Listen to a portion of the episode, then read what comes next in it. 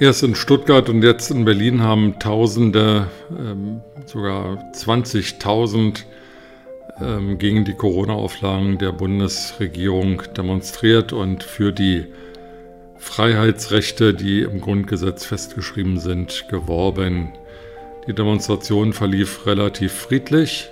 Es gab keine Attacken auf äh, Polizisten, allerdings auf Medienvertreter und in den aktuellen Zeiten der Coronavirus-Pandemie wahrscheinlich besonders schlimm, wurden die AHA-Regeln nicht eingehalten, also weder der Abstand von 1,5 Metern noch wurden Atemmasken getragen.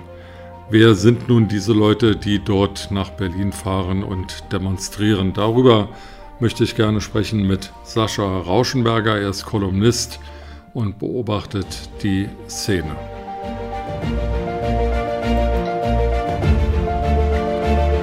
Guten Tag, Herr Rauschenberger. Äh, ich grüße Sie ganz herzlich. Sie sind in Köln, ich bin in Bayern. Wie geht es Ihnen im Rheinland? Ja, hier ist alles gut, Herr Müller. Nach wie vor fließt der Rhein vorbei. Somit ist äh, alles gut. Der Rhein liegt ja zwischen Ihnen und der Hauptstadt, wo am Wochenende eine ähm, oder mehrere Demonstrationen stattfanden. Aber die bekannteste, die berühmteste war die der Corona-Leugner. Die einen sagen, dass da 20.000 waren, die anderen sagen, es waren wesentlich mehr oder ein bisschen mehr. Aber erstmal die Frage, wie beurteilen Sie denn diese Demonstration, die stattfand ohne Einhaltung von Abstandsregeln und ohne dass ähm, Masken getragen wurden? Naja, es war eine Demonstration, die nicht zum Ziel hatte, den Coronavirus zu leugnen, obwohl da auch viele rumrannten, die genau das taten, sondern es war eine Demonstration gegen die Maßnahmen an sich und, ähm, und auch die Verhältnismäßigkeit der Maßnahmen an sich und die Freiheit jederzeit entsprechend demonstrieren zu können. Und an einer solchen Demonstration dann festzumachen, dass alle 1,50 Meter Abstand halten, Masken aufhaben und so tun, als wenn genau das Demonstrationsthema auf sie nicht zuträfe, äh, war vielleicht ein bisschen viel verlangt. Gerade auch im Hinblick auf andere Demonstrationen und was man so als der Party- und Eventszene in Deutschland gesehen hat. Ja, darauf, kommt, da, darauf, darauf kommen wir noch zurück. Aber was ist denn daran so schwer, ähm, anderthalb Meter Abstand zu halten, ist doch nicht so schwierig. Das, hat, ähm, das ist nicht schwierig, aber mittlerweile hat sich so, denke ich mal, eine psychologische Protesthaltung aufgebaut und das quer durch alle Schichten der Bevölkerung, teilweise durch existenzielle wirtschaftliche Bedrohung durch Corona an sich, andererseits aber auch auf Frustration. Und äh, insofern äh, ist das einfach, äh, denke ich mal, ein Trotz, eine Trotzreaktion. Mal ganz abgesehen davon, wir haben auch andere Demonstrationen erlebt, wo das auch nicht geklappt hat.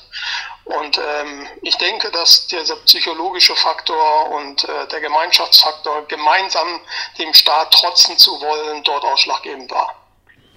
Gut, also auf die anderen Demonstrationen will ich gerne nochmal zurückkommen, aber nochmal zu dieser Corona-Leugner-Demonstration, also dieser Demonstration, über die wir jetzt reden.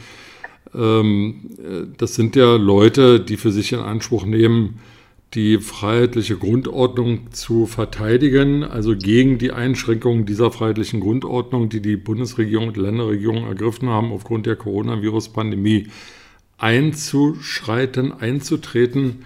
Da müssten die doch eigentlich aber auch mit gutem Beispiel vorangehen, denn dass es eine Coronavirus-Pandemie gibt, ist bei einigen 10.000 aktiv Erkrankten und fast 10.000 Toten allein in Deutschland ja schlechterdings nicht zu leugnen. Naja, es geht ja vor allen Dingen nicht darum, dass äh, es den Coronavirus nicht gibt. Also, dass es ihn gibt, davon ist die absolute Mehrheit der Menschen, die dort demonstriert haben, überzeugt. Andere äh, Informationen diesbezüglich habe ich nicht. Ich habe in vielen geredet und Kontakt gestanden. Ähm, der springende Punkt ist, wie man mit diesem Coronavirus umgeht, wie Behörden damit mittlerweile umgehen und die Selbstgefälligkeit der Politik davon auszugehen, ewig so weitermachen zu können. Ähm, es soll ja schon vorkommen, dass über Corona-Vorfälle in den Kommunen noch nicht mal mehr Bürgermeister informiert werden, wo das Landratsamt von oben quasi diktatorisch verfügt, dass A und B jetzt zu machen ist und Kommune und Bürger außen vor zu bleiben haben. Allein schon informationstechnisch. Und auch das wurde da ja thematisiert. Nein, also es ging wirklich nicht darum, bei der gesamten Veranstaltung Corona zu leugnen oder die Maßnahmen äh, generell ad absurdum zu reden, sondern es ging darum, die Verhältnismäßigkeit der Maßnahmen auch im Vergleich, ländervergleichendem Vergleich, was hier allein in Deutschland abgeht und dann in Verhältnis zu den anderen EU-Staaten und deren Prozesse und Maßnahmen dort einfach mal auf eine Diskussionsbasis zu stellen, weil diese Diskussion hat in Deutschland nie stattgefunden. Wäre, und das wird jetzt massiv eingefordert. Wäre die Diskussion nicht glaubwürdiger, wenn man ähm, Neonazis, Antisemiten und ähm, ja, Verschwörungstheoretiker ähm, nicht im Kreis der eigenen Demonstranten hätte? Und die wegprügeln. Was ist beispielsweise kurz nach der Demonstration in Neukölln passiert? Da gab es auch eine sogenannte Corona-Diskussion, wo dann 2000 Anarchisten marodierend, nicht plündernd, aber brandschatzend durch die Straßen gezogen sind weil alle gemeldeten Festnahmen kamen aus diesem Bereich und die verletzten Polizisten in Höhe 45 kamen ebenfalls nur aus diesem Bereich. Die aufgemachte ähm, Verbot der Demonstration an sich und das äh, Wegbringen des Veranstalters äh, wurde zwar groß in Szene gesetzt, aber die eigentlichen wirklich üblen Vorfälle sind nicht auf dieser Demonstration entstanden sondern abseits, wieder mal durch die anderen. Und insofern, natürlich wäre es schön, Rassisten, Nazis, wirkliche, völlig beknackte Verschwörungstheoretiker, Elvis Jünger und alles, was da sonst so noch rumrennt, äh, entsprechend von so einer Dis äh, Demonstration und auch von einer Diskussion, einer Sache, die ich fachlichen auszuschließen. Aber wo wollen sie da anfangen? Wenn man der allgemeinen Presse glaubt, waren da ja nur Nazis, die mal wieder demonstriert haben. Und das ist auch nicht Ziel der Demokratie, bei einer Demonstration Leute auszuschließen. Klar, man darf sie belächeln, man muss sie sogar belächeln, weil einstellige IQs kann man nur noch belächeln. Aber das trifft nicht nur auf Rechte zu, sondern es trifft auch auf die linke Szene zu. Und die linke Szene hat sich am Samstag wieder mal sehr stark in Szene gesetzt. Und das kommt leider so beispielsweise auch nicht rüber Also, ähm, Sie sprechen die Vorfälle in Neukölln an, in Berlin-Neukölln an. Dort gab es eine ja, gewalttätige Demonstration und äh, besonders arg war dann, dass viele dieser sogenannten Aktivisten, also Krawallbrüder und Schläger, nach Prenzlauer Berg gezogen sind in ein Wohnviertel und dort äh, plündernd und brandschatzend durch die Straßen gezogen sind. Ähm, die Frage stellt sich, warum zum Beispiel Bundesjustizministerin Lamprecht heute in der Presse fordert, dass das Demonstrationsrecht verschärft werden müsse und das auf die Veranstaltungen bezieht, über die wir zu Beginn gesprochen haben. Aber solche Veranstaltungen, wie Sie sie eben angesprochen haben und ich sie beschrieben habe, oder diese Black Lives Matter Veranstaltungen, die zum Beispiel auf dem Berliner Alexanderplatz stattgefunden haben, wo auch keine Abstandsregeln eingehalten wurden, keine Masken getragen wurden, ähm, sozusagen toleriert werden und ähm, nicht einer Verschärfung des Demonstrationsrechts unterliegen sollen.